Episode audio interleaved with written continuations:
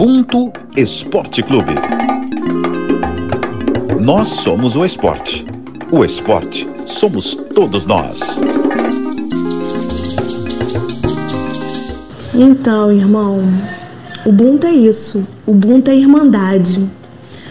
Ubuntu é comunhão, é partilha, é se ver no outro, é estar junto, é uma prática diária, né? Nos 365 dias do ano.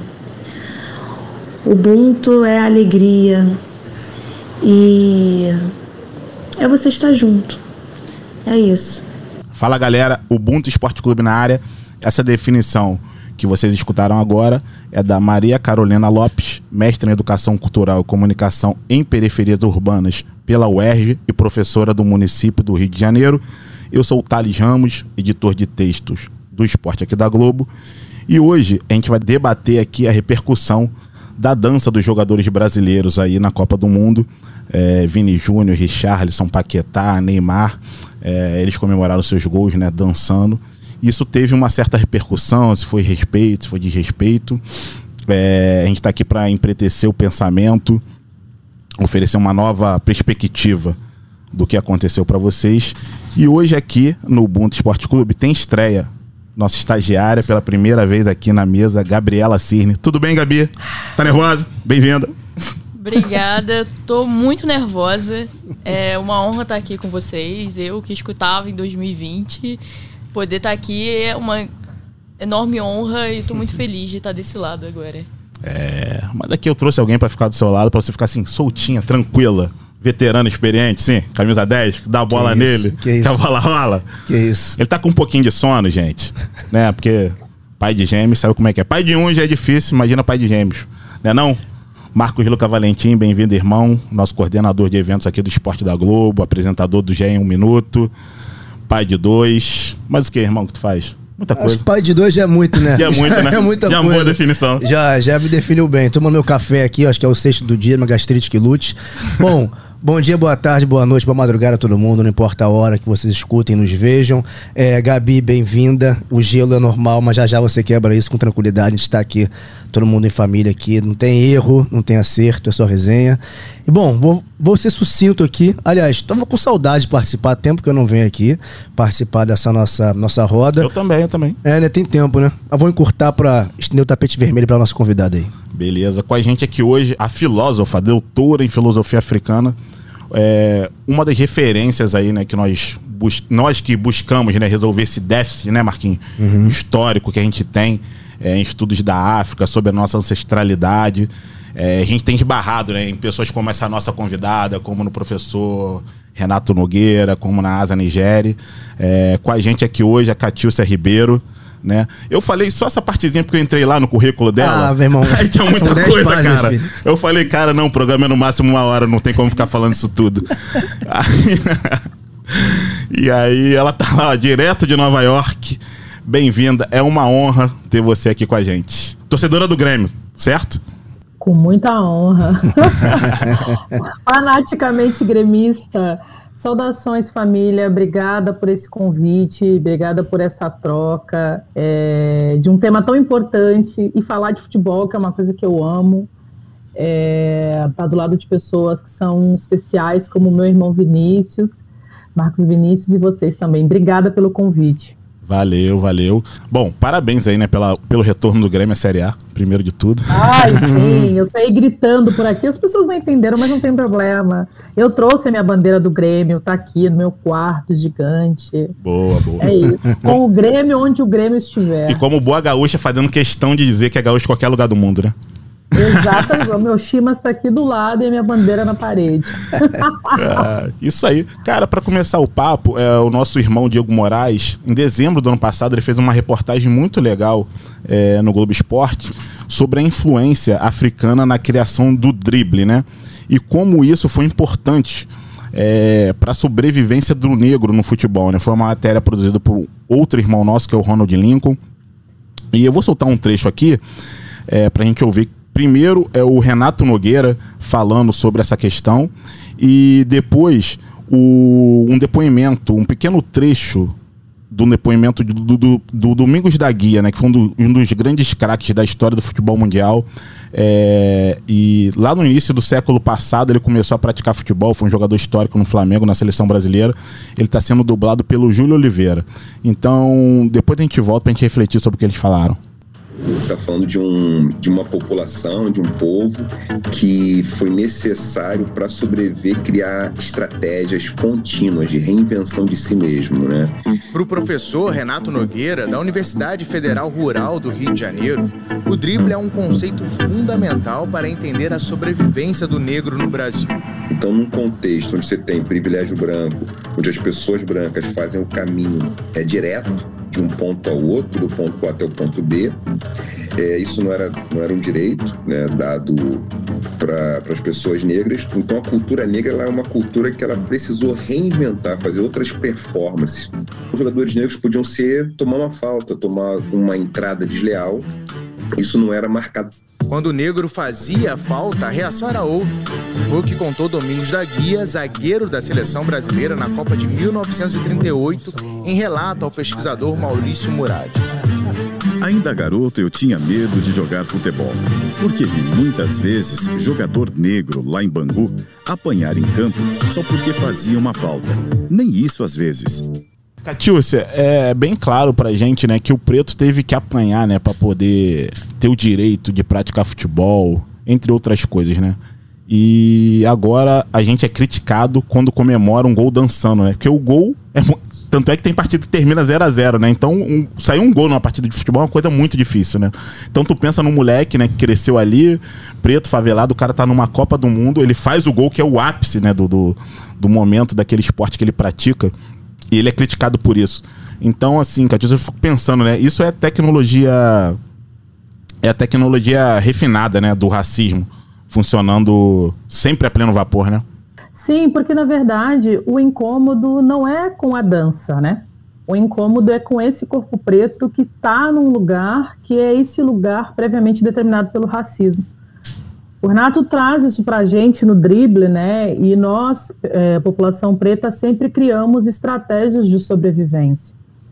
E quando você vê é, quatro, é, quatro jovens negros, né? Comemorando num lugar de destaque, né? Num lugar na qual todos os holofortes do mundo nesse momento estão para essas pessoas.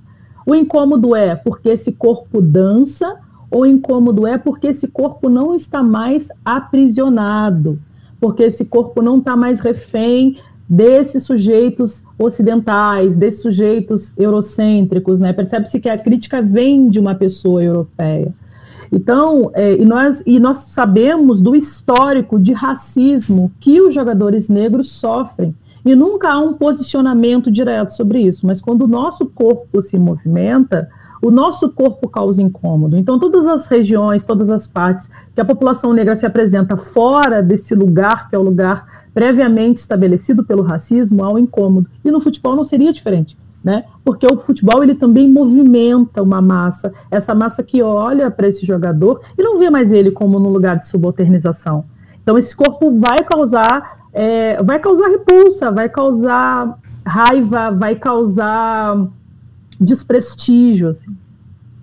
Eu, eu, tenho muitas coisas para falar sobre esse assunto, assim, inúmeras. Mas eu queria que a Gabi começasse, porque eu tô vendo que ela tá com a pauta ali, tá com um papel cheio de anotação. Então a prioridade é dela. Por favor, Gabi, vai na frente aí. Não, é que eu concordo muito isso e eu tenho observado muito isso que a Catiúcia falou, porque eu tenho. Eu fiz uma pesquisa sobre as comemorações de danças é, durante a Copa do Mundo, na história da Copa do Mundo, e todas elas se deram ou de seleções é, sul-americanas ou seleções africanas. E a brasileira, nesse ano, não só na Copa do Mundo, mas do Vinícius Júnior em setembro também, ela incomodou bastante. E além dessa questão do corpo negro incomodar é, a seleção brasileira ela tá num lugar de destaque, né? Então eu acho que isso incomoda mais ainda, porque, por exemplo, a pessoa que falou, ela é irlandesa, né? Mas Roy Keane, né? É, é jogador e comentarista. E um agressor tremendo dentro de campo, pra, como não fosse tamanha contradição. Exatamente, que ele tirou o pai do Haaland Isso. do futebol. E o, o brasileiro, o futebol brasileiro está numa posição de destaque. Então, além do corpo, a alegria do jogador negro incomoda, né, esse esse comentarista. Então, vai além de incomodar a, a dança por si só, o lugar de destaque que ele ocupa. Sim. Sim, tem uma coisa que, que, é, que chama atenção, é, Catiúcia, são as formas de silenciamento, né? Que são várias, né? Eu lembro até que tem, tem um capítulo no, no, no livro da Grada Quilomba, Memórias da Plantação, que é a máscara. E ela fala das várias formas de silenciamento. Quem pode falar, quem não pode falar, quando pode falar, como pode falar. E você privar né, uma expressão, mesmo que não seja oral, é corporal, é um silenciamento, né? Total. E tem uma questão que, uh, quando a gente fala de comunicação, né, é, para os povos, nós, os povos uh, do Brasil, né, o Brasil tem uma influência muito grande da população africana, né? Nós somos o maior contingente populacional fora do continente. Então, quando nós estamos falando de comunicação, a comunicação ela não será somente a comunicação pela via da oralidade. O corpo ele fala, porque o corpo ele é um território que expressa uma comunicação também. E é isso que Grada traz, quando a Grada traz o silenciamento, a máscara, a mordaça e esse aprisionamento do corpo negro. Então, esse aprisionamento do corpo negro é o que está sendo sugerido nessa crítica, né? Porque, assim como a Gabi disse, é, é uma afronta, né? Os nossos corpos, eles foram construídos historicamente para estar tá a serviço do mercado, para estar tá a serviço do açoite e para estar tá a serviço e na mira do genocídio. Então, quando você pega homens pretos dançando, né, comemorando, o Brasil estando em destaque, a seleção brasileira que passou né, por um campeonato foi campeã das Olimpíadas com é, um número expressivo de jogadores pretos, traz um incômodo que é o racismo. Esse incômodo é o racismo. É, é o racismo e na sua mais perfeita sofisticação, né? Eu não posso dizer assim diretamente, né? Não pega bem com muitas aspas, né? Mas uhum. eu posso dizer que violenta. Violenta a quem, né? Quem se viu? Quem é o violentado? Quem é que, se, quem é que é atingido por essa violência? Mas quando os nossos corpos estão na mira do fuzil, ninguém fala de violência. Então, é, é, é isso, né? O corpo. E tem uma questão, assim, só para não me prolongar muito. Pode que é uma questão. Não se prenda a isso. Aliás, não se prenda a nada. que é uma questão de ordem subjetiva mesmo, porque nós temos uma construção histórica que construiu no imaginário social é, que o corpo negro ele é um corpo que precisa ser domesticado, um corpo que precisa ser domado. Então imagina você olhar, né, esse olhar que já é esse olhar atravessado, né, sobre a América Latina, sobre o Brasil. Tem esse olhar estigmatizado. A Europa olha para esses países como estigmatizado e ainda entende esses países como subalternizados. E a gente sabe que grande parte desse olhar de subalternização para o Brasil também perpassa pelo contingente populacional de pessoas que não são brancas. A gente sabe que a grande maioria das pessoas no Brasil não são brancas. Então, é você olhar quatro pessoas negras que estão fora do que foi previamente determinado, é é como se o inconsciente estivesse dizendo, eles não estão mais presos nessa ótica de dominação que o Ocidente criou.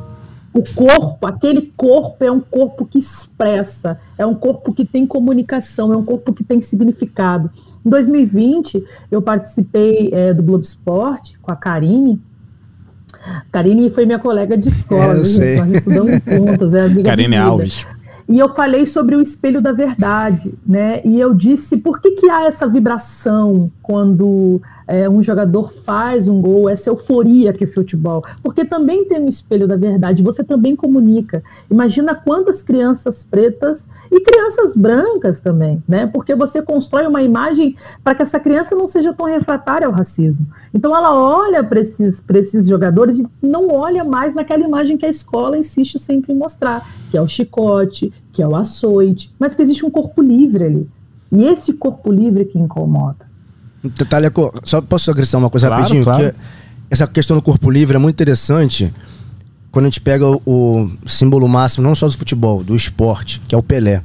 Pelé tem uma coisa curiosa, um dado que talvez muitos desconheçam, que ali com seus 16 anos, ele jogando uma, então uma pelada, né, um futebol é, ama, não amador, de categoria de base, na verdade, pelo Santos, com 15 anos, se não me engano, jogando contra a Juventus de São Paulo, num campo de várzea. É, não tinha imagem na época, não tinha filmagem, mas as pessoas contam que o Pelé fez o gol mais bonito da carreira dele naquele dia. É, ele tinha 15 ou 16 anos, agora se eu não me engano. Ele deu o balãozinho em três pessoas na sequência, invadiu a área e fez um gol. Na rua Javari contra o Juventus. Isso aí, com o Juventus de São Paulo. Ele, o jogo inteiro, ele estava sofrendo diversos insultos racistas, o jogo inteiro, chamando de vários nomes, inclusive de macaco, enfim, várias coisas.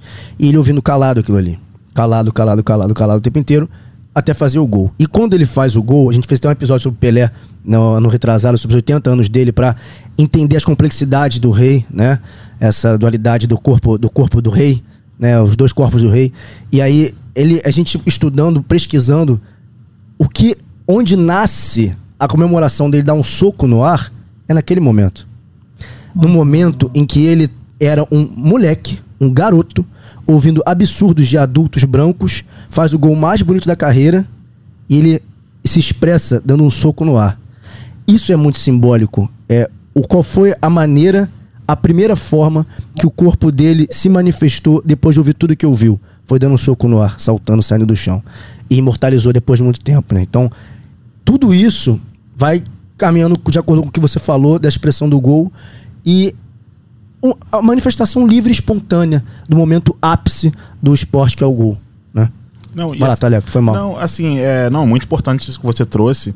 E como ela também falou de subjetividade, um ponto que eu queria trazer aqui para vocês três, assim, para debate, é, que tem tudo a ver com o que o Marcos falou agora, é o seguinte: é porque o Roy King, quando ele fala, ele fala assim: ah, eu sei que é a cultura deles. Mas assim, a partir a maneira como ele coloca, a entonação que ele coloca, em nenhum momento ele se pretende, ele pretende compreender que cultura é essa. É uma né? subcultura. Uma subcultura. Você já entende que é isso, né? Ele já está diminuindo, já tá diminuindo, né? É, num momento como hoje, 2022, que ele teria todos os elementos para tentar compreender essa cultura, né? Ele não está em 1960 sem internet, sem livros, é, sem convivência nenhuma com preto. Ele jogou com, com e contra vários jogadores negros, né? É, muitos deles africanos. E a outra questão é como surgiu essa questão se é desrespeito ou não, eu fiquei pensando, a galera veio a reboque dessa opinião, sempre assim, uma opinião de um europeu, como as, as pessoas ainda colocam, né, o pensamento branco, eurocêntrico, né, no centro das coisas, né? Então, isso também é uma coisa que eu acho que eu queria, assim, é, é, debater aqui, porque a gente tem que, tem que estimular sempre a gente partir de outras perspectivas. Então, inclusive, eu ouvi o seguinte: é, ah, se tá todo mundo, porque não é todo mundo, né? Mas se tá todo mundo falando que a gente tá errado, em alguma coisa a gente deve estar errado. Pô, por quê? Porque veio da Europa? E aí, assim como eu falei que o Roy Keane, ele tem todos os elementos para entender essa cultura, subcultura que ele está dizendo, a gente hoje já tem todos os elementos suficientes para entender como a Europa se tornou uma potência, né? Matando, escravizando, roubando outros povos. E a gente ainda, a gente não, né? E as pessoas ainda tendem a considerar esse tipo de opinião, é, vamos dizer assim, de Opinião. opinião, exatamente. é isso. Tu sabe que tu tá falando isso e eu fiquei muito pensativa. Primeiro que quando sempre é, você se refere ao outro com distanciamento, você tá o tempo inteiro evidenciando que você não faz parte daquilo. né? Então quando você fala assim, a cultura deles, e esse deles também traz um pré-julgamento, né? Que é essa cultura que não é vista como cultura. Qual é a noção de cultura que é passada para nós? Qual é o sentido de cultura? É esse sentido de cultura ocidental. Então, uma pessoa branca olhando para aquela cultura e se distanciando daquela cultura. Só que a cultura, ela é a base fundante de qualquer sociedade.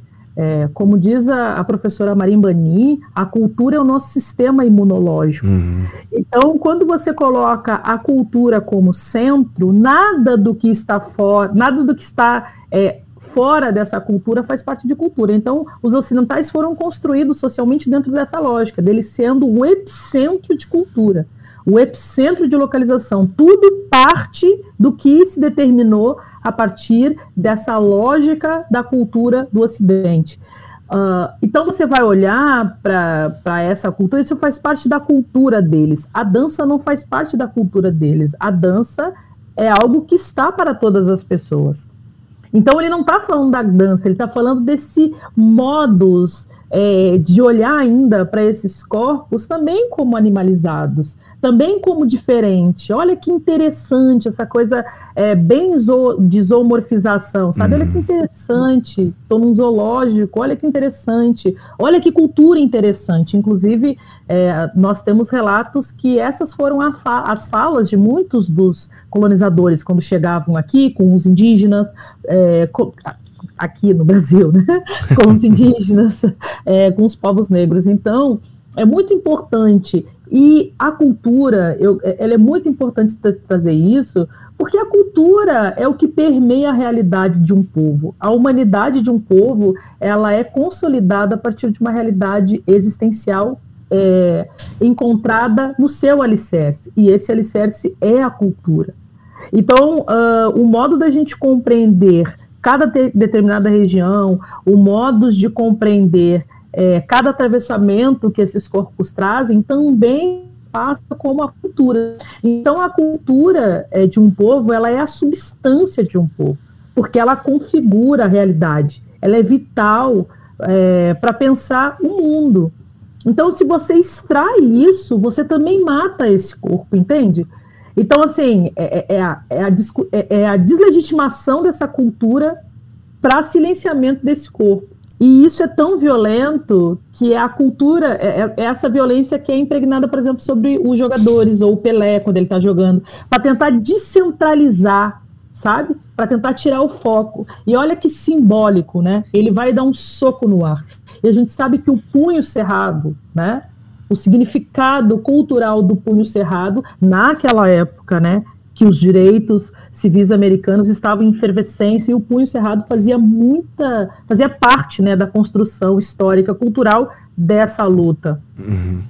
Sim, e falando nisso, né, eu consigo associar muito também a questão da dança, principalmente a, a dança que os jogadores fazem, elas tem muita associação com o funk, por exemplo, que é marginalizado pela sociedade.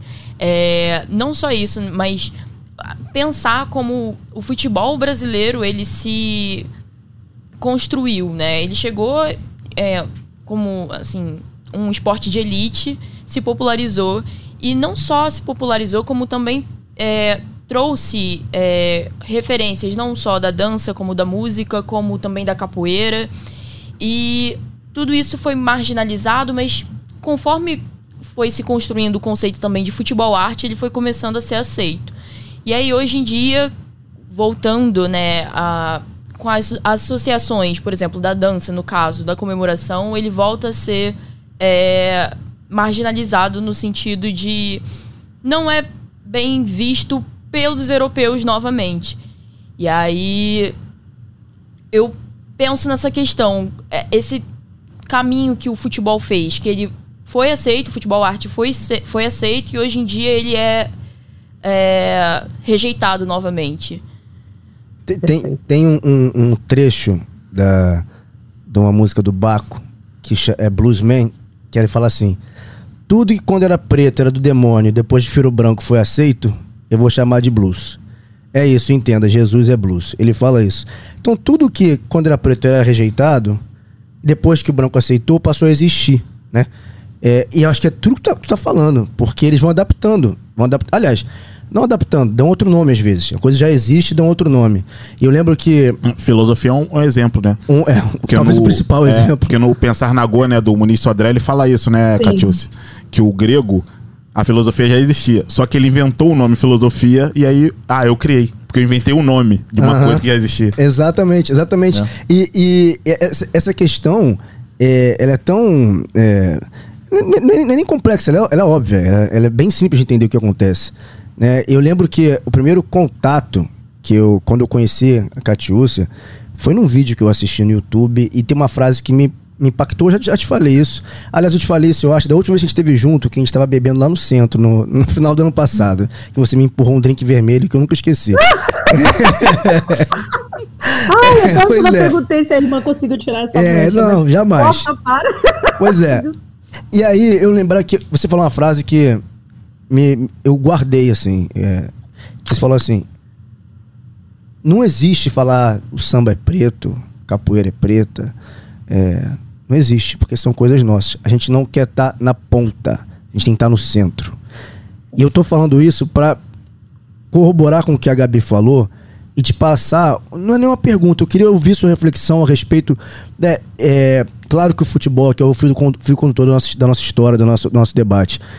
Mas como esse essa régua que a Europa coloca como se fosse única, querer medir tudo a partir do próprio umbigo, porque não se, eles não, como o Thales falou da cultura, como você citou bem da Marimbane falando da cultura do nosso sistema imunológico, é, eles não só não se dispõem a compreender, não digo nem aceitar, a compreender outras culturas, mas se dispõe a se colocar num pedestal como se fosse a cultura universal e todo o resto fosse abominável, fosse inferior.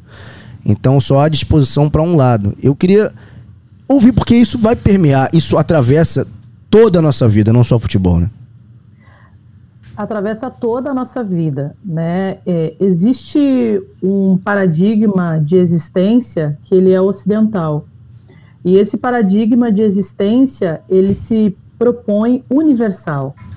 É, só que quando ele está pensando universal, e esse unius, né, que vem de único do latim, é, esse universal sempre parte de um mesmo ponto, de um mesmo lugar.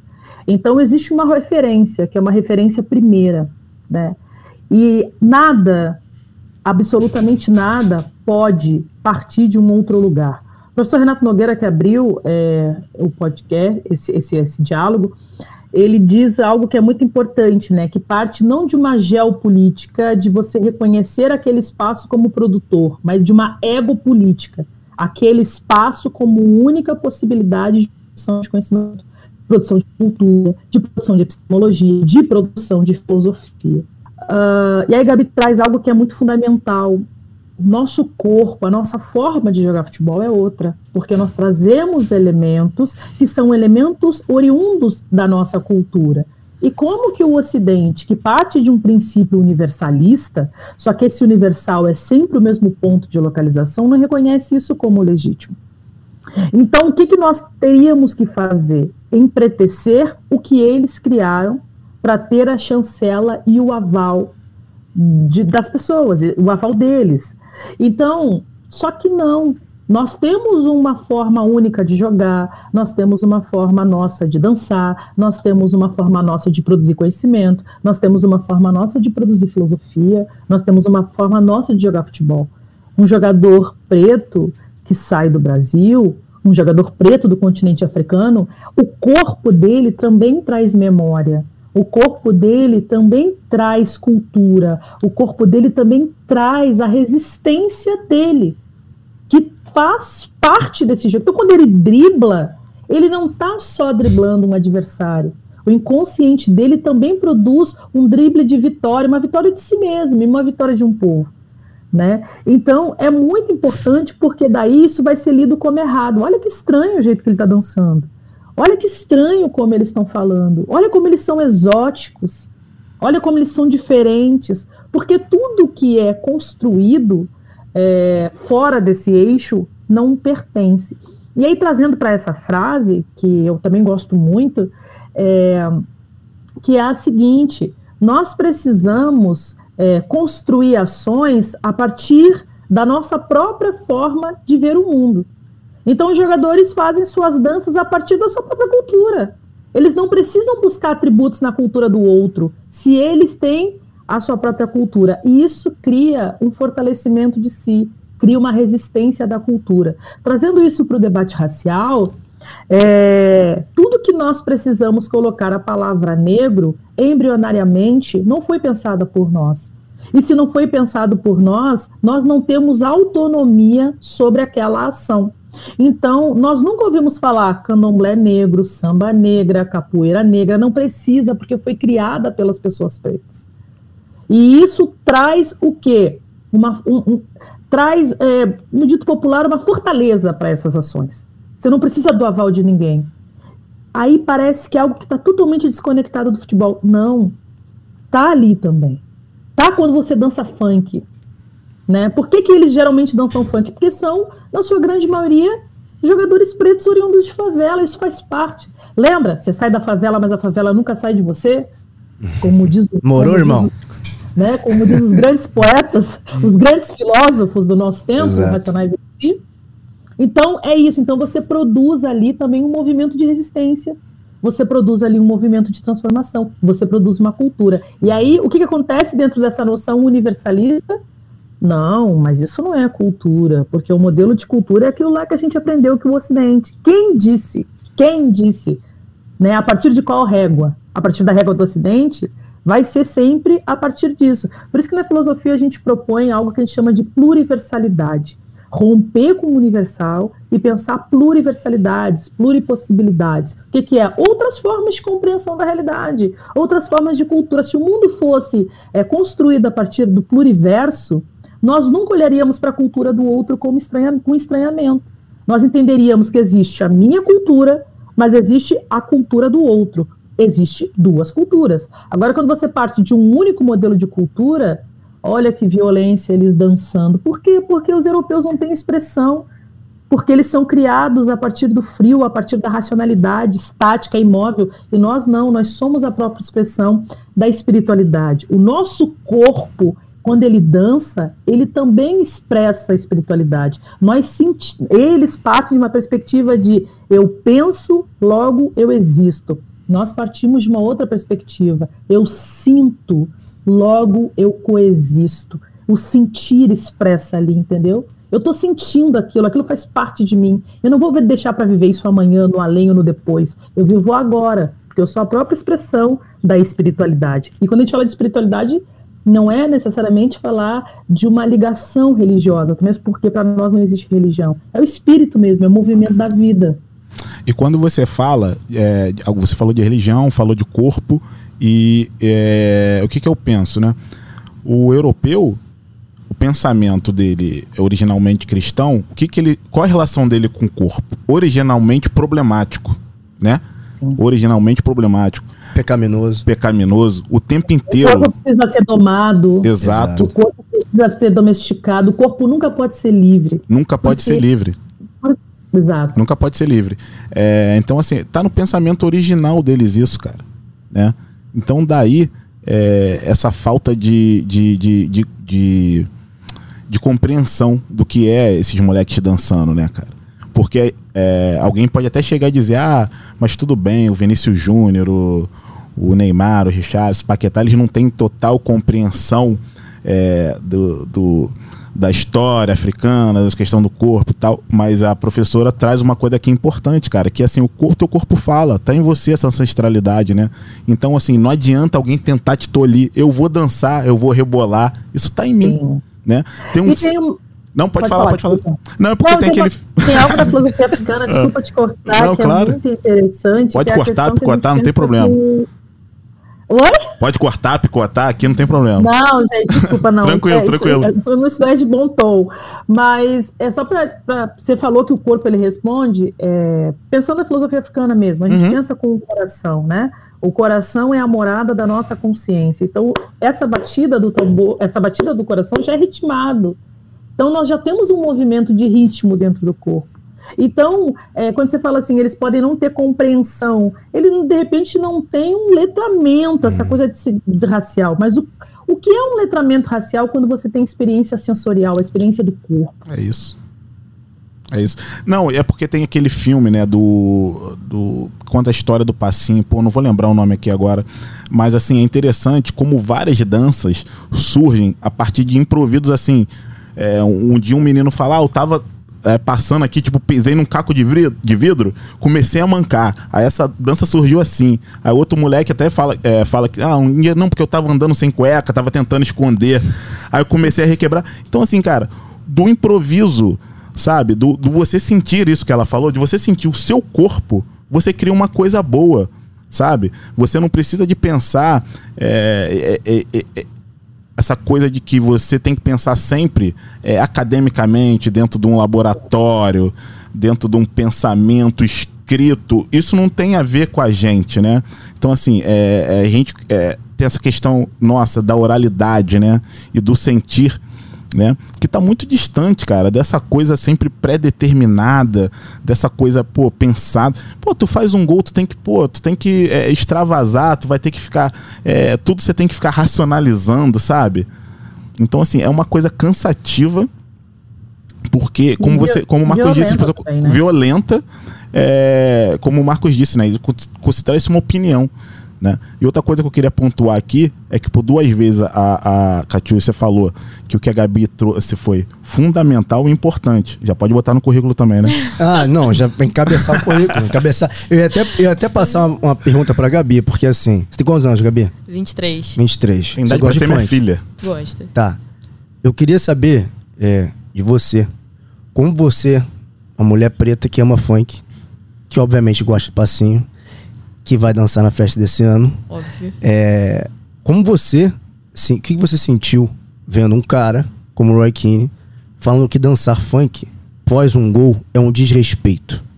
Eu me senti silenciada, obviamente, porque é também é uma forma que eu me expresso com os meus.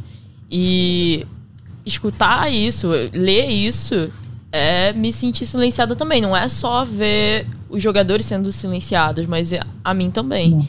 Então, não poder me expressar do jeito que eu me expresso é um problema, sabe? E aí é, é incômodo, mas é o que o Vini fala. Não vou deixar de bailar, não vou deixar de dançar, obviamente por isso. Não vou. Com certeza. E, e, e essas questões que a gente está falando, é, todas as questões, os atravessamentos e não necessariamente ter esse, letra, esse letramento, né? Porque não é o penso logo existe, né? Sinto logo coexiste, como você bem pontuou. É, são coisas muito, muito, muito únicas. E aí quando a gente fala, por exemplo, quando ele fala assim, ah, eu não entendo a sua cultura, eu entendo a cultura deles, né? Esse distanciamento. Tem uma realidade meio bacural que aqui a gente vive no Brasil, que todo mundo acha que é, que se assemelha muito ao europeu várias vezes. Eu vou, eu vou tentar me fazer entender melhor, que é o seguinte. No Bacurau, no filme, né? Acho que todo mundo viu. Você viu também, né, Catiu? Você viu, né? Tem o casal lá que sai matando os brasileiros lá em Bacurau. Ele, o casal acha que a similaridade que, ele, que, eles, que eles têm, que os dois têm, com os, os, os, americanos, eu acho que são no filme matando a galera, é porque são brancos. E os caras riem deles. Eles não são brancos, são brasileiros, né? Tem uma distinção entre racial e étnica aí no meio. E aí, quando a gente fala de Europa, por exemplo, é ah, não, mas o europeu. Ah, mas o europeu. Tem uma distinção porque, por exemplo, o italiano, o espanhol, o português, se for pro leste europeu, ele é latino. Não interessa se ele é branco de olho azul, ele é latino. Ele pode ser a mesma cor de pele, mas ele é latino. Então tem uma distinção étnica. Então quando o cara se coloca, esse irlandês, se, ele se coloca e fala assim, a cultura deles, como se todo o resto fosse inferior, esse deles é uma série de culturas, que não é uma só. Enquanto a dele é uma só, ele só tem uma cultura. E pega todo o resto e fala, a cultura deles. Não entende que são as culturas, não sabe quais culturas são. E não é porque não tem, que tem internet, que não tem interesse em saber. Interesse. É inferior. Para que eu vou querer saber disso? A minha cultura é muito melhor. É, não há produção de tecnologia vindo desse lado daí. Né? Então, eu, eu, eu acho que, eu, assim como a Gabi, eu acho que todo mundo aqui se sentiu violentado, né, com, com essa com esse pensamento que a gente pode achar que é isolado, mas tem uma galera próxima a gente aqui, digo aqui Brasil, tá? Alguém conhece alguém que achou isso violento, pelo menos, próximos a gente, pessoas aqui que acham isso horrível, que acham isso um desrespeito, que acham que não deveria ser assim, não à toa. É, a gente acabou de passar por um período terrível aqui no Brasil porque pessoas cujos pensamentos eram obsoletos e guardados para si passaram a entender que isso era opinião e, portanto, puderam falar certas coisas. Então essa reflexão é muito profunda de compreensão sociocultural mesmo, né, do que a gente vive aqui. Perfeito. E, e, e também, é, assim como tem pessoas que olham para o funk e não identificam o funk como música, por exemplo. É, então, essa coisa de você, essa questão de você também determinar o que é o correto, né? Então, assim, o que é música, uh, o que é o que é música é o que é fora, por, é o que está fora da favela, por exemplo. Então a galera que está na favela tá, não está produzindo conhecimento. É o que tem partitura. Que tá... Música é o que tem partitura. É o que tem partitura, entendeu? Então, assim, é... eu, como Gabi, também me senti muito violentada, né? Essa semana eu fiz é, é, o ranking do Spotify e o ritmo que eu mais escuto e que eu mais escutei em 2022 foi funk carioca. Mais que a Beyoncé? Oh, escutou mais funk que Beyoncé? oh, isso é novo, hein? Não, elas, eles estão ali, ó. Estão ali, eles estão, estão, estão juntos. A, a, a, artista mais escutada foi a Beyoncé. Ah, tá. Agora, o ritmo mais escutado foi o funk. Tá justo. Mas a artista não muda, não tem como, não tem como, enfim. Já tá no DNA da Beehive. Mas essa, essa é muito importante essa reflexão o, que tu trouxe, irmão é uma reflexão muito boa e muito importante. E, e, entender que no Brasil também tem pessoas né, que depreciam e violentam o funk, né, que acham que não é música. Né? E isso é tão violento, racista, elitista. O que é música? Você não pode determinar o gosto do outro. E você não pode ter um, um determinar é, o seu gosto como uma primazia de poder. E é o que aconteceu quando se fala a cultura, a cultura deles, é porque no fundo está se dizendo eles não têm cultura. Nossa, não, essa expressão é muito utilizada, ah, mas eles são um povo sem cultura, essa pessoa não tem cultura. Né? Eu sempre pergunto, quando as pessoas falam, eu falo, me defina a cultura. Me defina a cultura, por favor. Não, porque não é erudito, falar. O que, é, que é erudição? Baseado é. no quê? Entendeu? Tem uma frase que o Carlos Moore traz que eu gosto muito, quando as pessoas falam assim: ah, mas música clássica, mas música clássica de que país? Porque tem a música clássica africana, tem a música clássica brasileira, tem a música clássica oriental, tem a música clássica asiática, entendeu? Mas tem uma generalização dentro desse sistema universal. Então, essa caixinha que, que rompe. E aí, quando, e, e por isso que eu sou apaixonada por filosofia, por motivos óbvios, filosofia africana por isso, assim, porque sempre trabalha com a dimensão do corpo, com a dimensão do corpo vivo, que é a expressão mais filosófica do que o funk não existe, que é o corpo. O corpo expressa, o corpo traz comunica comunicação, como o candomblé, como o samba, sabe? É, é sempre o corpo, porque aquilo te toca, te atravessa em algum momento foi dito assim: não tem como você não se, não se tocar. Porque você fica todo arrepiado, bate no seu eu primeiro, entendeu? Você quer se mexer, você quer dançar.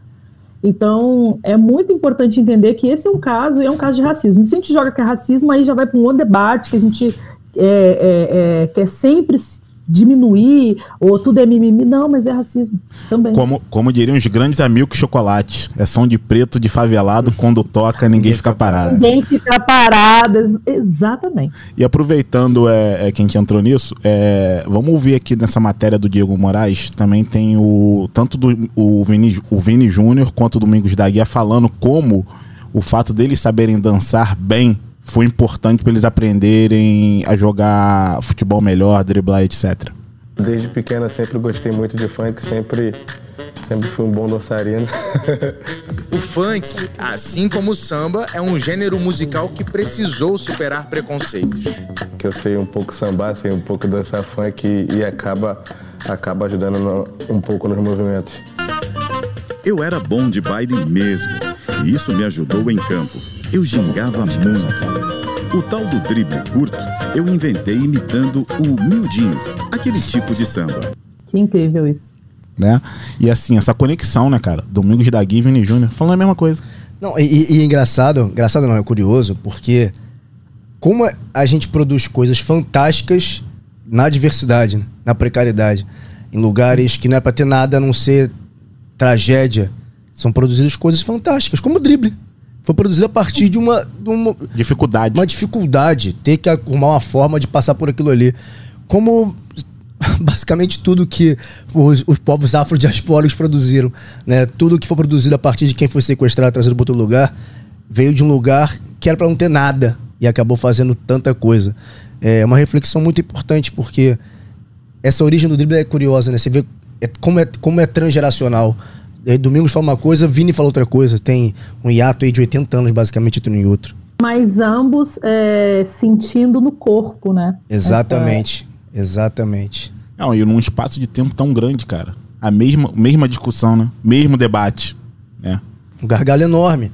Um gargalho enorme se pensar que, bom, vamos lá. A gente está falando aqui da Copa de 2022, né, no Catar. Que aí é uma, até uma, uma outra questão que vai, tomaria bastante tempo a gente falar sobre isso aqui, mas vai muito no que a gente, conversou sobre a ocidentalização de problemas, né? De solução de problemas. Como, por exemplo, apontar sempre que no Catar é um problema. Os problemas que eles têm, obviamente, de questões de direitos da mulher, população LGBTQIA, óbvio que são questões que têm que ser discutidas, mas a partir de uma régua que é a compreensão daquilo ali. E aí se discute. Né? Eu acho que é muito a conversa é muito deslocada, como a gente conversou aqui, de pessoas que não se dispõem a entender, mas a criticar sim, quando aqui no nosso ocidente as pessoas desses grupos minoritários como lá, como são as mulheres, são tão violentadas quanto. Os números de feminicídios são absurdos também. As pessoas LGBT, são as que mais morrem são no Brasil. Então essas discussões também faltam um pouco de compreensão. Isso não quer dizer amenizar o que é, como as questões são, são conduzidas lá. Quer dizer essa compreensão de cultura que a gente falou aqui. E aí, é, eu ia te perguntar o seguinte. Quando a gente fala de futebol brasileiro, é, futebol de modo geral, é claro que o, o negro está inserido ali, sempre. A imagem que se tem é essa. Até fizeram a campanha falando de drible e tal, de dança. É, a imagem que me vem à cabeça sempre é o Ronaldinho Gaúcho. Eu posso entrar aqui num debate profundo é, e posso até sair derrotado desse debate. O cara que eu mais vi jogar bola no auge foi o Ronaldinho Gaúcho. Não digo que foi o melhor de todos, tá? Mas o que eu mais vi jogar futebol foi o Ronaldinho Gaúcho. Maior. Não só com as coisas que ele fez, mas como ele fazia. Para mim isso é coisa de fantástico. É a imagem que eu tenho é dele. Da alegria, fazer um gol e lá sambar, sabe? Uhum. É, é, só que, é que eu queria, que eu, que eu queria perguntar para você assim. Esse samba do Ronaldinho incomodava, sempre incomodou, na verdade. Sempre incomodou. Mas ele era um cara que se dava bem com todo mundo. Ele era um cara que tinha passabilidade por ser um cara muito simpático, por ser um cara que falava, é, jogava fora já há bastante tempo, gozava do prestígio de equipes rivais, né, como Barcelona e Real Madrid, por exemplo. Você acha, né? Tem uma expressão que eu nem gosto de usar, que dizem que quando o preto fica muito famoso, ele vira branco, né? Eu detesto isso, mas é um conceito que se usa. Você acha que é, essas, esses caras agora sofrendo essas, essas, essas represálias, né, dançando funk, é porque eles ainda não chegaram no nível do Ronaldinho Gaúcho, eu, eu digo de gozar de prestígio mundial, já que são muito jovens, no caso do Vinícius Júnior. Quem esse garoto pensa que é? Tipo, o Ronaldinho já era o Ronaldinho. Você acha que tem a ver com isso, de alcançar um status também para ser respeitado enquanto, não igual, que nunca vai ser nem como par, mas como pertencente a algum tipo de aplauso? Total. E tem algo que é, para se pensar também é que é sempre algo que o racismo faz, que é a diminuição do sujeito, né? Então você sempre olha esse, esse garoto, essa garota, é, não reconhecendo como grande, como grande de si. E certamente, é, porque eu acredito também que o Ronaldinho, e também concordo que o Ronaldinho é um dos que eu mais vi jogar, né? Eu nunca vou esquecer Gremista, é, do gol né? que ele marcou na madrugada da Copa de 2002 na Coreia. Né, ele dá um chapéu no cara e a alegria dele dançando, né? Ronaldinho veio do meu time, né, gente? Então... E, nem, e nem vai esquecer dele humilhando o Dunga, né? Ah, sim, exatamente. Ah, aquilo ali foi incrível. E eu lembro do Galvão gritando: olha o que ele fez, olha o que ele fez, olha o que ele fez, olha o que ele fez. Tipo, foi um marco, né? Sim. É, aquela Copa foi um marco importante, assim. Eu não sei se não é porque eles não é, chegaram no prestígio do Ronaldo, ou porque, de repente, é, o debate sobre a questão racial está muito mais aguçado uhum. nos dias de hoje, sabe? Então, naquela época, o Ronaldo, o Ronaldo Nazário e tantos outros jogadores meio que tinham que driblar isso, né, para se inserir dentro desse contexto. Hoje em dia não, hoje em dia se discute abertamente sobre questão racial. Hum. Então, de repente, você não precisa mais, é, você não precisa mais é, se enquadrar em nada, né? O Vini, inclusive, ele falou abertamente sobre as violências que ele passou. O próprio, o próprio Neymar, recentemente, é, se reconhece como um sujeito negro, coisa que não, não tinha feito a priori, né? Independente das críticas que são estabelecidas sobre esses jogadores, são pessoas que se posicionam e racialmente. E naquela época, o posicionamento racial não era tão latente, né? Porque não existia racismo? Sim, existia racismo mas o debate não estava tanto em voga. O racismo existe desde que o mundo é mundo, desde que se criou o futebol, né? Então, eu acredito que pode ser por aí também, irmão. Como pode ser também porque não atingiu o prestígio, assim, é, é, é, o prestígio enquanto Ronaldo. Mas eu acredito que é mais sobre esse lugar mesmo, né? De ser pessoas que denunciam o racismo, são pessoas que jogam futebol, que estão no centro, né, da centralidade do mundo jogando futebol e que, como diz na minha terra, não vão se michar, sabe? Não vão se michar para isso. Né? É isso, eu sou isso, eu jogo dessa forma e pronto, acabou. O meu corpo, ele é esse. O Ronaldo também fazia isso, só que não tinha não sei se está conseguindo entender, mas não existia, não existia toda. É, é, Esse contexto, essa... talvez, né? O assassinato de George Floyd, você acha que é o que fez efervescer a ponto disso agora tá tão à flor da pele? Eu não acho, eu não sei se o George Floyd fez a, a, a, a florescer a, esse debate ou se ele. Sabe quando o fogo está acabando, que você vai lá jogar mais álcool e vem uma labareda? Eu acho que uhum. foi um gás que se precisava, sabe? Um gás televisionado. Uhum. Né? É algo televisionado espetacularizado. E que, tratado, e que, que essa violência não pode ser tratada como um mero entretenimento, sabe? tem que ser algo colocado no centro como extremamente importante, assim. Uhum. É, por exemplo, a morte de George Floyd aqui nos Estados Unidos reacende também o debate sobre questão racial, sabe? Porque o racismo ele ele vai é, se aperfeiçoando, amadurecendo e ele vai também ganhando força, né? O racismo ele se solidifica com o tempo, né? Ele se moderniza, essa é a palavra que eu ia trazer. E como ele se moderniza, então é, tem momentos. Ele se adapta, né, Catiúcia? É impressionante. Oi? Se adapta, né? Ele se adapta, eu sempre digo isso. Perfeito, era isso, era essa palavra que eu queria dizer. Ele se adapta e nós também nos confortamos à medida que se naturaliza, por exemplo, o genocídio da população negra no Brasil.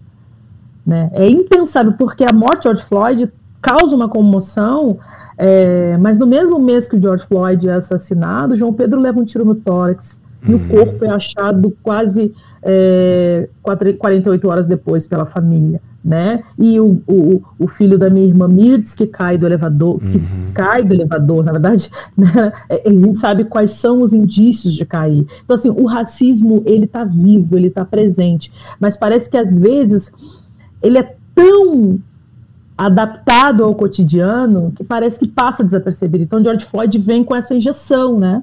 É isso. George Floyd sendo sufocado, não era só o George Floyd sendo sufocado. É como se todas as pessoas pretas olhassem dizendo assim: eu estou sufocada, eu que estou morrendo.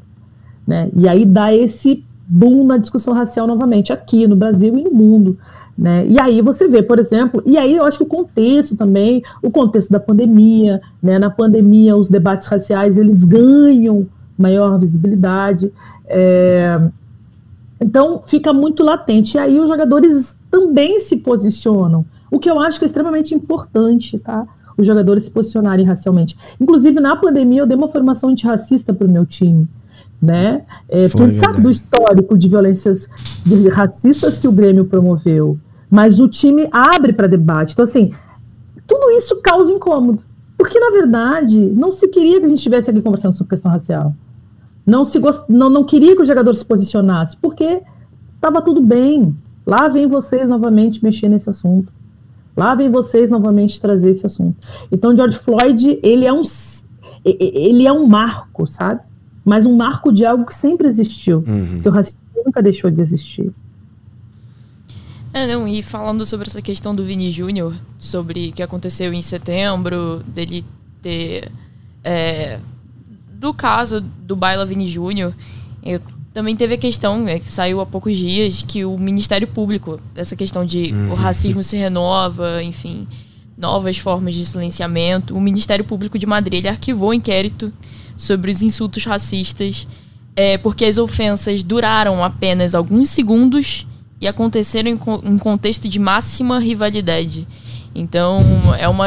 Inventaram um racistômetro, né? É. É, é, é- é o ra- é o racismo, é, é, não tem intenção de acontecer, né? É, engraçado, engraçado não é a palavra. E, e medir racismo. Medir o racismo. Caraca. A, a Gabi me- trouxe essa questão porque você pensa assim, vamos lá. é, quando o Neymar, eu tenho N questões com o Neymar, mas não vem ao caso. Defendê-lo racialmente não é uma delas, não, e nunca vai ser. É, quando ele fala, em 2020, ele passou por um episódio forte de racismo, denunciou. A primeira reação das pessoas, grande maioria, foi: pô, mas ele nunca falou que era preto, e já falou que não era preto. Em vez de tentar compreender o que foi dito. E de fato, Neymar falou, deu uma entrevista dizendo que não era preto. Isso ele tinha 18 anos de idade. Com 18 anos de idade, não tinha rede social para esse debate ser tão aberto. Estamos falando aqui de um moleque preto não retinto. Que pessoa preto não retinto sem debate aberto tem plena consciência racial aos 18 anos de idade? Você quer ser qualquer coisa, quer ser moreno, quer ser o mais perto de branco possível, que sabe que preto é ruim, a forma como você é tratado é ruim. Né? Então, a- houve esse problema. E aí, algumas pessoas ofertaram um diálogo, só que foi insuficiente, porque três dias depois, o presidente da Federação Francesa de Futebol convocou uma coletiva onde ele disse que não existe racismo no futebol francês. Então, como é que, que, que isso vai se esperar que esses atletas sintam-se respaldados a fazer isso novamente? Eu agora tô nem falando do Neymar pessoa, nem jogador não, tô falando do jogador negro que se posiciona. É, que por mais que o posicionamento seja possível, seja, seja maravilhoso esse cara, esse cara se posicionar, se não tem respaldo, o cara fala A, vem toda a estrutura e vuf, cala ele, e quem poderia ajudá-lo fala, ah, mas falou que não era preto, ou ah, mas tá inventando, esse cara, a gente perde esse cara para sempre. né? Então, é, é, sobre a questão da dança, eu acharia ótimo se todos os jogadores que fizerem, fizessem gol daqui pra frente, como adotaram o protesto antirracista de ajoelhar em campo antes de começar o jogo, todos os jogadores passassem a dançar. Isso é bom pra caramba. E assim, Marcos, o que você falou do Neymar, desse, dele ser um moleque de 18 anos e tal, muito se cobra também, como fizeram essa cobrança do, ao Neymar, do próprio negro, que fala assim, ah, porque às vezes né, o próprio preto é racista e tal. Então até lembrar que citar a pessoa que, que, é, que citou essa frase que eu vou falar agora, que foi uma coisa dita em sala de aula, né? É, lá na minha pós, a minha irmã Rosângela, que ela falou uma coisa, cara, assim, muito pertinente. Porque quando falam isso pra gente, ah, mas às vezes o próprio preto é racista, a gente tem que lembrar primeiro do projeto escolar racista que esse, é, que esse país empregou né, no início do outro século e dizer o seguinte: o preto foi educado na mesma escola racista do branco. Simplesmente isso. É, e lembrando, né, a ferida a chaga à procura da cura, né? Então, Exato. assim, se nós pudéssemos, nós tirávamos essa pele. Porque a dor de nascer uma pessoa preta num país racista é infinita. Então, quando você fala que o próprio negro é racista, ele é produzido dentro de um sistema de não gostar de si. E como que ele é produzido de não gostar de si? Por que, que ele quer tirar essa, essa, essa ferida, a chaga, à procura da cura? Tenta ver e não vê nada. Esse tenta ver e não vê nada é porque o que, que ele vai ver sobre ele? O que, que ele vai ver enquanto benefício de si mesmo? Aí vem Fanon, a- né?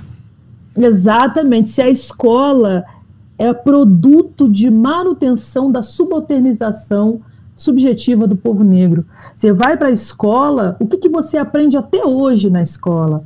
Qual é a nossa história na escola? A história do povo negro, na, a porta de entrada do povo negro na história é o século XV, é a escravização.